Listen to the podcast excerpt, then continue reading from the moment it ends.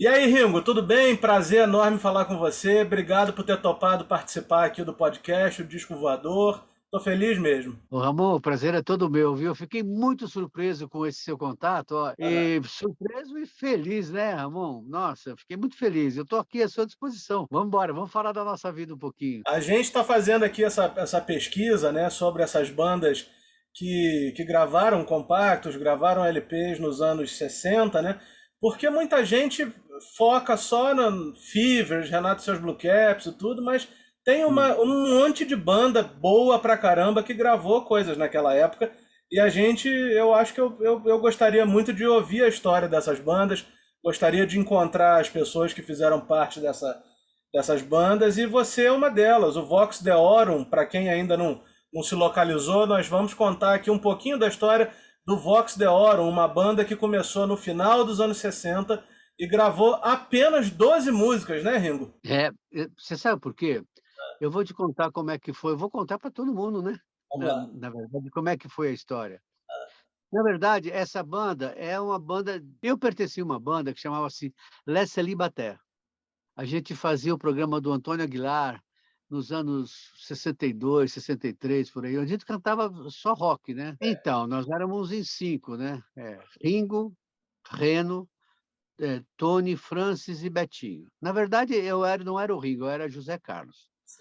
Aí eles foram em casa, eu tocava sax e tocava um pouco de teclado e cantava e fazia backing já, fazia disco disco infantil na RCA aquela época. E eles foram em casa me buscar, eles, eles tinham um quartetinho já, o Leslie Bater. Foram em casa e falaram assim: "Pô, você é a cara do Ringo Starr, bicho. Você vai, você pode ensaiar conosco?" Porque as formações antes eram cinco pessoas sempre. E eles precisavam de um saxofonista e não tinham. Eu tinha 16 anos, 17 anos, né? Quer dizer, bem a cara dele. Já estava meio cabeludo, né?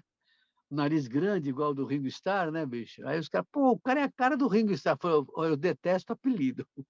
Eles não façam isso comigo, não. Ainda mais Ringo, bicho. É o cara mais feio dos Beatles. Pô, me chama de outro pode ser outro, pode ser o Paul McCartney, o John Lennon, né?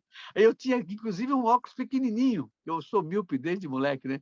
Então, meu óculos pequenininho, redondinho, já não era imitando, vai, o John Lennon, mas é que eu gostava daquilo lá, entendeu? Aí, beleza, eu falei, não, eu vou ensaiar, onde é que é? Ó, lá na Vila Mariana, se, se você puder estar lá amanhã às duas horas, vai ser um prazer, nós vai começar a tocar juntos. Eu falei, legal.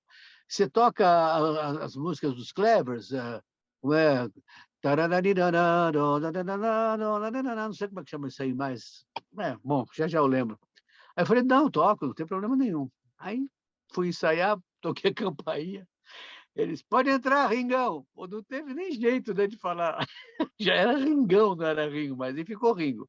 Aí tocamos, se formamos uma banda quando os Clevers, que eram o Antônio Aguilar era o, era o empresário deles, não sei se teve uma briga, eles foram para a Itália com a Rita Pavone, lembra do Date Meu Martelo? Date Meu Martelo, que coisa lembra para é, que ela cantava, foi um sucesso. Né? Houve, uma, houve uma grande coisa na imprensa dizendo que o Netinho namorou a Rita Pavone, uh, não tudo foi? história do Antônio Aguilar, tudo história. Mas foi bom, mexeu com, com o mercado, né? Foi bom. Eles voltaram já com uma outra ideia e não sei por quê, sinceramente, o Aguilar nunca, nunca falou o que, que aconteceu. Eles, eles eh, romperam o contrato com o Antônio Aguilar. Só que o nome The Clevers era do Antônio Aguilar. E como eles tinham acabado de gravar um, um LP, que você deve ter aí, né, como grande colecionador que você é, é chamava-se Os Incríveis The Clevers. Eles, eles aproveitaram essa, essa, essa colher de chá do, do nome do disco, que fez muito sucesso, que eles gravaram, acho, um, um, sucesso, era Menina, o sol longe vai nascendo, morrendo, não lembro agora, mas estouraram. Eles ficaram os incríveis e o Aguilar nos vendeu esse nome, vendeu para os nossos pais, né, que fizeram uma vaquinha lá. Ah, legal, vou fazer um lançamento grande, isso era em 65 já. E vocês vão ser os novos Clevers, The New Clevers. Beleza, a gente concordou, moleque, queria fazer sucesso. Todos nós, a mesma idade, 16, 17 anos, 15. Mas vamos, vamos nessa. Bom, aí fomos embora, gravamos uma música, uma versão dos Beatles. Tudo isso aconteceu. This happened once before. Right to your door, no reply. Isso aí, né? Estourou essa música também. Aí fomos felizes. Estouramos uma música atrás da outra e fomos gravando, gravando até acabar a banda. E saíram os dois irmãos, o Reno e o Francis, né? E ficamos três. Aí nós pegamos mais um guitarrista e, e formamos o Vox de Oro. Ringo, Perdão. deixa eu te interromper aí para a gente poder localizar o pessoal que está ouvindo a gente da seguinte forma. É, você está contando, você tá contando a história do The, The Clevers, que depois virou The New Clevers, e aí houve uma dissidência e se fez uma outra, já existia uma outra banda chamada Os Incríveis. Sim, sim, existia. Então, agora a gente precisa localizar o pessoal o seguinte. Primeiro, que é um detalhe que eu não posso deixar passar. Seu apelido era Ringo, mas você tocava teclado e saxofone, não tocava bateria, né? Não tocava bateria.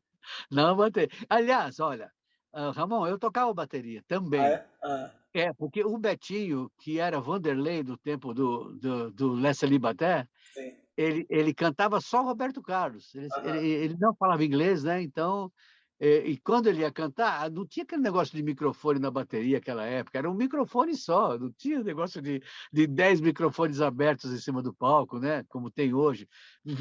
A, a, a, bateria totalmente microfonada no bumbo, na caixa, na esteirinha, no prato, no prato 1, um, prato 2. Então, não, era um microfone para tudo. Então, eu ia para a bateria e eu tocava razoavelmente bem. Né? Então, eu, eu sempre fui assim, um multi-instrumentista, né?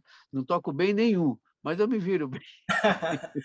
isso que você falou também, que você tocava saxofone, isso é interessante a gente comentar hum. um pouquinho, porque isso, como você falou, você contou toda a história do The Clevers e você pontuou que os pais de vocês compraram o nome The Clevers em 1965. Isso, é, isso, é, isso é interessante porque de 1965 para trás, sobretudo quando você escuta os discos do Roberto Carlos, você vê que não tem muito solo de guitarra, você tem solo de sax. Split Splash tem um solo de sax, né? Por exemplo. É, é quando a minha voz mudou, quando eu fiquei com 12 anos, com 13 anos, eu comecei a falar fino, falo grosso, fala fino, falo grosso. Eu, parti para um instrumento, entendeu? Eu falei, bom, do, o, o meu colégio tinha um, um conservatório maravilhoso, e eu falei, pô, eu vou começar a tocar um instrumento, que eu não vou ficar sem cantar, sem, sem música na minha vida. Não tinha jeito, eu nasci para isso, né? Aí comecei a tocar flauta em primeiro lugar, uma flauta, mas aprendi, toquei legal. Da flauta eu passei para o clarinete em si bemol, clarinete em dó, requinta. Da requinta aí eu achava muito feio o instrumento, eu sem recurso, sabe? Que era só para banda mesmo. Aí quando estava começando a tocar uh, as músicas de sax, pam, paparadão, do Roberto Carlos, eu falei, é esse é o meu instrumento, então. E já era mais chique, né? Só que era o tenor ainda, o instrumento, e eu era meio magrinho, pesava no meu pescoço, não aguentava muito. Aí eu passei para o sax alto, que ficou mais, mais chique para mim, entendeu? Mais Entendi. adequado para o meu tamanho. E não, no fim eu fiquei com, a, com, tocando a família inteira, o tenor, o sax, o alto, o barítono, né? Mas eu acabei ficando com, com o sax alto. E antes da gente começar a história do Vox de Oro, eu vou te perguntar uma última coisa. Conforme você disse que os pais de vocês compraram o nome The Clevers em 65, o programa Sim. Jovem Guarda estreou em agosto de 65. Então, tudo isso que você contou provavelmente foi pré-Jovem Guarda, né? Pré-Jovem Guarda, é. Pré-Jovem Guarda. É. Não, não tinha acontecido ainda Jovem Guarda. E quem, quem nos contratou na Jovem Guarda, mas éramos os Clevers ainda, Sim. foi a Edi. Sim. A Edi que passou a ser a nossa empresária, entendeu? A Edi ela... trabalhava com o Roberto, com o Erasmo, né? Exatamente. É. Edi Silva, uma querida, é. ela apareceu há pouco tempo atrás, Sim. acho que há uns dois anos atrás, né? Então, ela que contratou a gente e ela que nos levou até a Record, onde nós fizemos dois anos de... de é, a Jovem Guarda tinha já uns quatro meses, estavam lá os beatniks, que eram fixos. Acho que Renato também. Uma, é, o Renato, eu encontrava sempre o Renato, o irmão dele, o Carlinhos. Ó, oh, Ringo, fiz uma música nova. ser todo fim de semana, né? É, e, e, nós, aí, porque tinha, tinha que ter banda para acompanhar os, os, os, artistas que eventualmente iam lá, né? Então você conviveu também... muito, conviveu muito com o Roberto, com o Erasmo? Todo domingo, todo domingo. A gente chegava às 11h30, chegava de, de baile do interior, né? cansado pra caramba, chegava, ia para o camarim do Roberto Carlos, todos os artistas, né? as bandas, né? E começamos a, a fazer a, a, o que aconteceu. Ringo, vocês vão, vocês vão acompanhar quem? É, vão ó, Ari Sanches, a Martinha, e aí o, ah, tinha os impossíveis também. Vocês vão acompanhar quem? Então a gente bolava o programa lá dentro do camarim do Roberto Carlos. A Edi Silva ela comprava, eu não lembro o que, que era comidinha agora, que ela levava, não sei se era coxinha, empadinha, essas coisas, e tinha sempre um, é, uma bebidinha que era San Rafael, não sei se você se lembra disso aí, que era um vermute, né? Só para molhar as É, para dar um clima, né? A gente dava um golinho, aí já, já era maior, né? Já era maior de idade, né? Então, foi muito bom. nossa, minha vida eu começaria tudo de novo, viu? e aí, como que se deu a mudança de Clever's para Vox de Oro? Então, eu, olha, uh, o motivo, eu vou te falar, eu nem sei. Não, não, não existiu motivo nenhum, nunca brigamos, nunca brigamos. Éramos uh, o Reno, o Francis, o Tony, o Betinho e eu. Nós éramos uma banda, sabe que é perfeita? Não tinha briga, não tinha nada, porque nós tínhamos os melhores instrumentos que ninguém tinha aqui no Brasil. Eu tinha um órgão Farfisa, que só, só o Erasmo Carlos tinha um igual. Se não me engano, o meu eram dois, é, dois manuais. Eu não sei se o dele era, era de um, um teclado só. Então, a gente tinha guitarra Gretsch White Falcon naquela época, o melhor equipamento de voz, Aí nós, eh, numa noite, nós íamos para o eh, estado do Mato Grosso, para fazer dois bailes. Eu não lembro a cidade, mais ou menos. Não lembro mais. Aí nós chegamos para viajar, senão nós não vamos mais. Como não vamos mais? Não, a gente vai parar, paramos por aqui. Falei, Nossa, temos dois compromissos, a gente não vai, Ingo. Você desculpe, a nossa banda acabou aqui. Falei, tá bom, paciência. E eles saíram, os dois, né? E nós ficamos em três. Aí nós fomos até isso já era umas 11 horas da noite. E nós tínhamos que ir para o Mato Grosso. Olha, o, o baile seria no dia seguinte, né? Nós fomos até. Ah, nós fomos na, na Bento Freitas aqui, que era, que era o reduto das boates, tal, tal, tal. Convidamos um cara que estava tocando lá, bicho, quer fazer uns bailes aí conosco? A graninha é boa, tal, tal, vamos embora. Ele falou, vamos embora. Entrou na, na, na, na nossa na nossa perua, que era na época, não era van na época, era perua, né? Perua Kombi, será?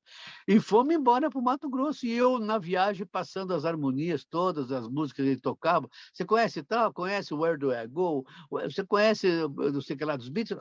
Foi assim a viagem inteira. E aí nasceu o Vox Deorum. Nós não tínhamos nome ainda. A gente queria chamar de Vox Day. Que eu, eu vim de colégio de padres, sabe? A vida inteira estudei colégio de padres, estudei latim, então eu gostava dessa, dessa onda, sabe? Eu não, eu não queria mais ver, ver, ver, ver, não sei o quê, né? Aí o, o nosso motorista, que ele trabalhava na, na BMG, ele que tinha a perua, nós viajávamos em duas peruas Kombi, né? uma com equipamento e outra com o pessoal.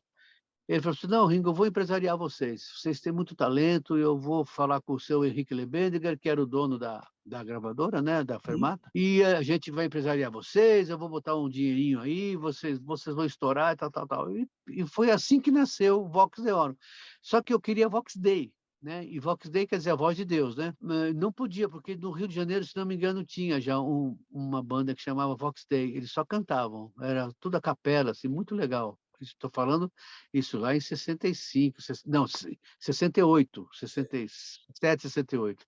Aí eu falei Deoro, fica dos deuses, né? Que é na, declina, na, na declinação do, do, latim, né? Então a voz, a, a, voz, a voz dos deuses é legal. Eles toparam, a gravadora topou e começamos a, a nossa vida com o Vox Deoro. Entendi. E aí em 1969 vocês gravaram o primeiro compacto que tem a faixa Se o telefone tocar e não quero mais sofrer do outro lado, não é isso?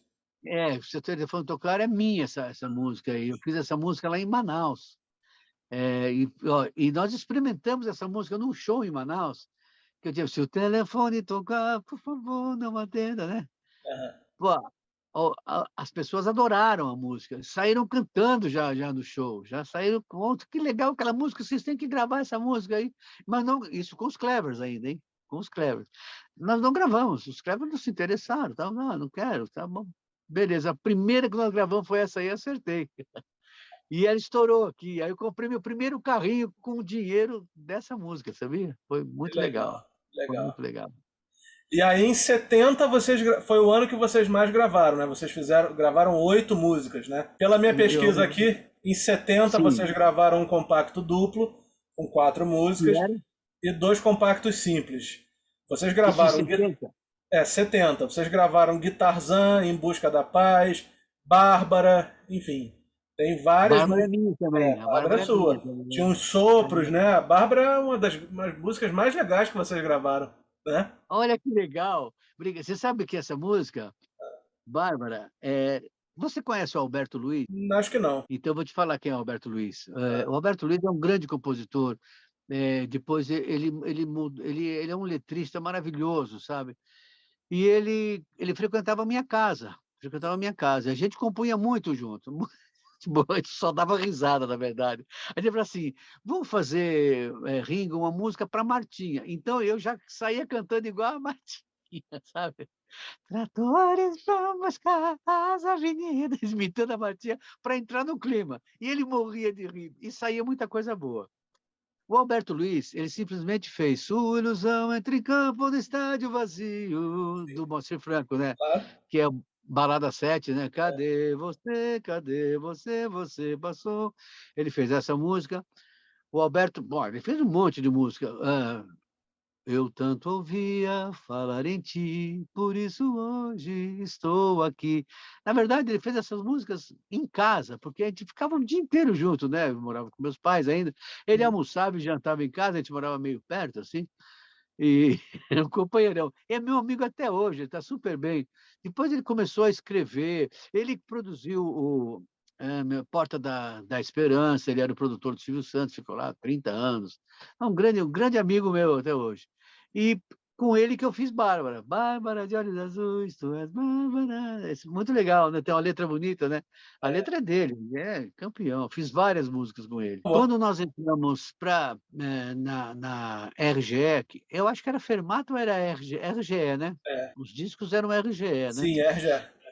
A gente tinha meio que um, um compromisso de gravar umas versões que não era muito a nossa onda, né? A gente não queria, a gente queria gravar eh, uma música nossa, né, autoral, ou, é, e não versões nunca, mas eles exigiam, sabe? Então a gente gravava, né? Gravamos Guitarzan, uma versão que eu, aquela versão para eu eu conjuminar, para conseguir botar a letra no lugar, é, a versão, se não me engano, é do Fred Jorge. Você ouviu falar já do Fred Jorge? Claro. Fred Jorge era o versionista da época, né? Ele fazia todas as versões para Roberto Carlos, para Vanderleia, para todo mundo, né? Tinha o Fred Jorge e o Rossini Pinto, né? E o Rossini Pinto também é. era um grande versionista, exatamente. O, o Rossini era, também era compositor, né? Sim. Também era compositor. É. O Fred não, o Fred era mais versionista mesmo, né? Eu uhum. não sei se ele... E toda, toda versão dele tinha uma palavra azul, tinha que ter azul. Então, e, e Por isso que o Roberto gosta dele. Ah, saiu, saiu, matou. É verdade, ele era de Tietê, esse, esse Fred Jorge. Uhum. É a cidade do meu pai, que é de Tietê, né? Legal. E então a gente sempre, ó, de repente, ó, chegava um disco estranhíssimo oh, esse disco aqui nós compramos o direito lá não sei aonde, da Europa, qualquer país da Europa, vocês têm que gravar a versão, porque a música é boa, vai estourar, a gente gravava, não acontecia nada. Era, era, meu Deus, mas era, o que a gravadora exigia naquela época, não sei se por contrato, é, eu não sei como é, que, como é que funciona isso, as editoras, elas se conversam, oh, não, aqui nós temos uma banda que grava tudo. Eu, eu vou te falar uma coisa que você talvez nem saiba. Hum. É, uma época, eu eu, né, eu, José Carlos, né, o Ringo, eu gravava todas as, as músicas do, do Festival de San Remo. Eu nem sei se existem esses discos aqui no Brasil mais. E eu chamava Ir, Il, né? Il Ragazzo. Eu Sim. cantava, estourava lá e eu tinha que gravar aqui também. Só que aí eu ganhava cachê, né? Era diferente, né? Eu ganhava um cachezinho, estudava música direitinho, eu procurava fazer um cover, era um cover na época, né? não era esse nome, né? Eles usavam um, um, pseudônimo. Eu que gravei Butterfly, my Butterfly, pense-moi, je reviendrai, que estourou aqui também, né? Com outro Daniel Gerard, não sei que nome que me inventaram aí naquela época. Eu não sei qual era o nome. É, é armação de gravadora, né? Ah. Agora, vocês gravaram também uma versão muito curiosa do Give Peace a Chance, né? Do John Lennon. É, eu, eu, como é que é a letra disso aí? A paz encontrar. Paz é, encontrar. todo mundo fala sobre paz, paz, paz. Eu que estou cantando isso aí também. É, é, é, coisas diferentes, né? Hoje, como é que você vê isso hoje, né? Não tem jeito. Era muito legal, meu Deus, viu? Ô Ringo, e aí em 71 o Vox Deorum grava os últimos, os últimos, o último compacto, né? Com duas músicas, Viver por Viver e Short Mini Saias e Blue Jeans. É, é Viver por Viver não, é, é, é no, no, mesmo disco. Um, é. um, é o lado B do outro. Não diga, é. Essa Viver por Viver é minha também. Sim. Essa é, é só minha, não é? É, no disco pelo menos tá seu nome só. Você tem esse disco, não? Não, eu, não, eu nunca achei nada. Tô não tenho nenhum é, disco do Vox Deorum, mas eu conheço eu de pesquisar e tudo. É? Eu acho que eu tenho esse disco, viu? Você sabe o que acontece? Eu, eu moro no, no meu apartamento há 31 anos, então, e, e tem uma centena, milhares de discos, né? Tinha, né? E eu fui tirando, porque vai ficando pesado nos armários, né? E eu precisando dos armários, deve estar em casa, em algum lugar. Se eu encontrar, eu juro que eu te dou esse disco de presente, oh. viu? Com o maior prazer. Eu te mando aí, eu te mando aí para o Rio de Janeiro. Eu, eu vou... devo ter. Ó, essa. É você pode ver, é, chama viver, é, viver por viver, né? Sim. E entre parênteses está per omnia secula seculorum. É. Não é isso? Isso aí. Eu tinha mania com o latim. é Vox Deorum, né? Vox Dei. É, eu falo, é, hoje eu desisto de tudo, eu vou viver por viver, per omnia secula seculorum, vou te querer. Não, é bonitinha essa música. É. Ora, o que, que você foi lembrar, hein? Legal, agora, Ramon. Legal. Agora, ô Ringo, uma, uma, uma dúvida que quando a gente, a gente vai atrás dessas bandas assim, uma coisa que eu sempre gosto de perguntar e a resposta é sempre surpreendente, eu vou te perguntar hum. também. Você, você como Ringo ou vocês como Vox Deorum, vocês chegaram a gravar discos de outros artistas sem ser creditados? Não. Não. Então não, não existe o Vox Deorum tocando para outros artistas como tinha hum. Fivers, como tinha Renato? Não, não, não tinha. A gente não fazia base. Sabe por quê? Ah. Porque é, o, o Celinho, que era o nosso guitarrista, não lia. É, o Tony não lia. Depois que o Tony, depois que nós desmanchamos a banda, uhum. o Tony começou a estudar violoncelo e foi tocar na, é, na, na orquestra na a MESP, sei lá, o, o, o, OSESP, OSESP. Orquestra Sinfônica Estadual de São Paulo, é. Ele foi tocar na, na, na OSESP, ficou um super é, violoncelista. O Celinho, infelizmente, faleceu, e o Betinho faleceu também. O, o, o, Betinho não tocava por música também. Quer dizer, a gente, e aquela época, você, tinha, você entrava no estúdio, você precisa saber ler entendeu? Hoje não, hoje, hoje é mais fácil, todo mundo tem o seu home studio, aí tira de ouvido, olha, eu gostei do que eu fiz aqui, vê se você faz igual aí no seu estúdio, aí manda para o outro, é tudo mais fácil hoje, né? Naquela época não, se pagava, as gravadoras pagavam o estúdio e não podia ficar cozinhando dentro do estúdio, né? A não ser os, os nomes, a Rita Lee, os nomes, né? E aí eles porque o dinheiro era certeza de vir, mas quem estava começando não tinha jeito, né? Então, nunca trabalhamos para outros artistas, não. Eu gravava, eu fazia backing, né? Eu sempre criei backing na minha vida inteira, para todo mundo que você pode imaginar. E, nossa senhora, comecei muito jovem nisso aí. Muito. Fala algumas músicas aí que você fez, backing, algumas famosas. Pelo amor de Deus. Não, é muita coisa. Olha, com, com, o Zezé, eu gravei desde o primeiro disco, desde que ele era Zezé, Zezé de Camargo só. Até o último disco dele eu gravo ainda.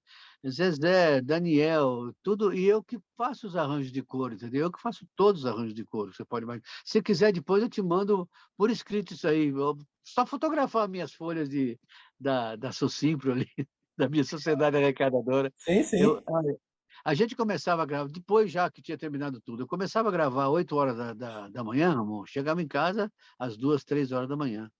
Aí no dia seguinte começava. Às vezes eu dormia debaixo do piano no estúdio, era um disco atrás do outro. Então, ó, ó Jair Rodrigues, você pode mandar, Zezé, Daniel, Roberto Carlos, é, meu Deus do céu, todo mundo. Eu não tenho artista que eu não tenha gravado, eu, né?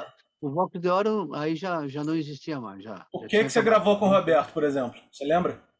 Baile da Fazenda, eu que fiz. É, tem várias, eu não lembro de, de, por nome de música, mas o baile eu lembro, porque foi uma canseira, foi uma música só e ficou o dia inteiro. Quando ele não, não, não estava, eu sou muito amigo do Lages, né? Sim. Lages é, é meu irmão, é um, tocou comigo no Moacir Franco, então só para você ter ideia, a gente era muito amigo, a gente ficava no mesmo quarto. Ele era solteiro ainda e eu também, e eu sou amigo dele até hoje. O Lages, toda a gravação aqui em São Paulo, ele me chama e às vezes eu vou para o Rio de Janeiro, levo o meu time para gravar com ele no Rio de Janeiro também. Então, não dá para falar. Muita música, meu Deus do céu. E tudo, graças a Deus, sucesso, viu? O Zezé, então. Zezé é verdade. Nossa, meu Deus.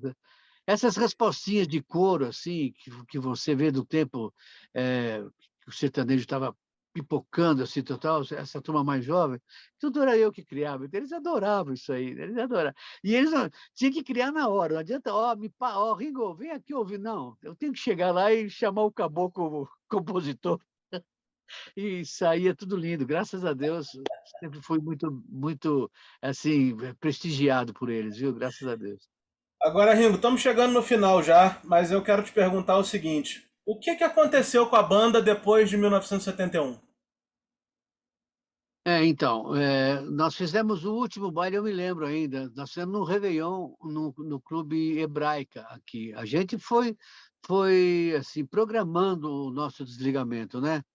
Porque eu ia me casar, então eu queria uma coisa mais... Eu já tinha montado uma empresa totalmente é, é, outro segmento, não tinha nada a ver com música, era com construção civil, né?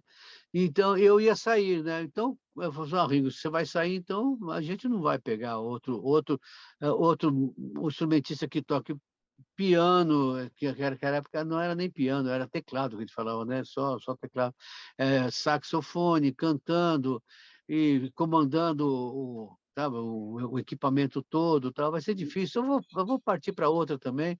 O Tony quis começar a estudar, tinha guardado um dinheirinho, para começar a estudar o cello. E o Betinho também foi para. Lembra da Páginas Amarelas? Sim, claro. Ele entrou lá, ficou gerente geral da Páginas Amarelas, ficou super bem, se deu bem na, no comércio, né?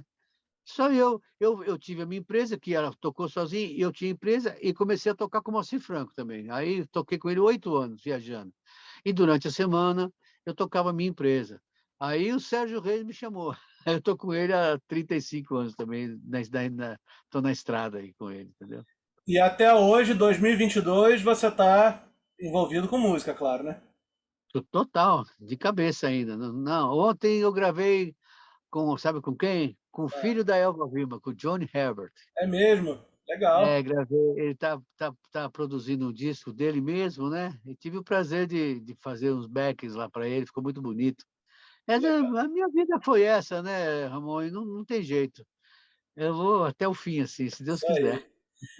E Ringo, a última pergunta que eu faço aqui em todos os, todas as entrevistas é a seguinte: já se passaram mais de 50 anos do primeiro lançamento do Vox de Oro, né? 53 anos, então. Por que, que você acha que, que ainda existe uma, uma nova geração, uma outra geração diferente da sua, que se interessa em teus discos, se interessa nessa sonoridade, sabe? Por que, que você acha que a banda ainda desperta ah. esse interesse assim? Ô, Ramon, eu acho assim, a, a, música tem uma magia, né? Uhum. E quando você descobre essa magia, você não consegue se livrar dela mais. Você, eu estou vendo aí, assim, atrás de você. É, você tem um monte. É. Ah, meu Deus do céu, deve ser. Vai embora. Tem um monte. É, e você não é o único, você sabe disso, né? Tem gente que adora, né? É. Adora isso, né? Eu, eu, eu, sinceramente não sei explicar o porquê, mas que é mágico é, viu? Porque quando, assim, eu lembro quando eu fazia os bailes e determinadas músicas que eu cantava, é assim, é, o, hoje eu não sei se existe isso hoje, mas porque eu não faço baile, mas as pessoas nem dançavam, porque não era nem para assim, eh, para observar a, a, nossa a nossa execução é porque a música era mágica entendeu uhum. determinada música ele fala precisa tocar essa música porque ela ela ela tira as pessoas do, do chão sabe elas viajam E eu acho que é isso que, que alimenta até hoje o coração de uma pessoa que nem você. Tem coisas que a gente não sabe explicar direito, mas é mais ou menos isso, viu, Ramon? Tá a mesma minha maneira de ver, viu? Tá certo. Ringo, eu quero te agradecer muito pelo papo. Foi um prazer enorme te conhecer ainda que virtualmente. Eu espero, eu estou sempre em São Paulo, eu espero que numa próxima oportunidade Olha, eu moro nas Perdizes, eu não sei onde Sim. você fica aqui, eu moro nas Perdizes, perto do, do Palmeiras, não sou palmeirense, mas moro perto do Palmeiras.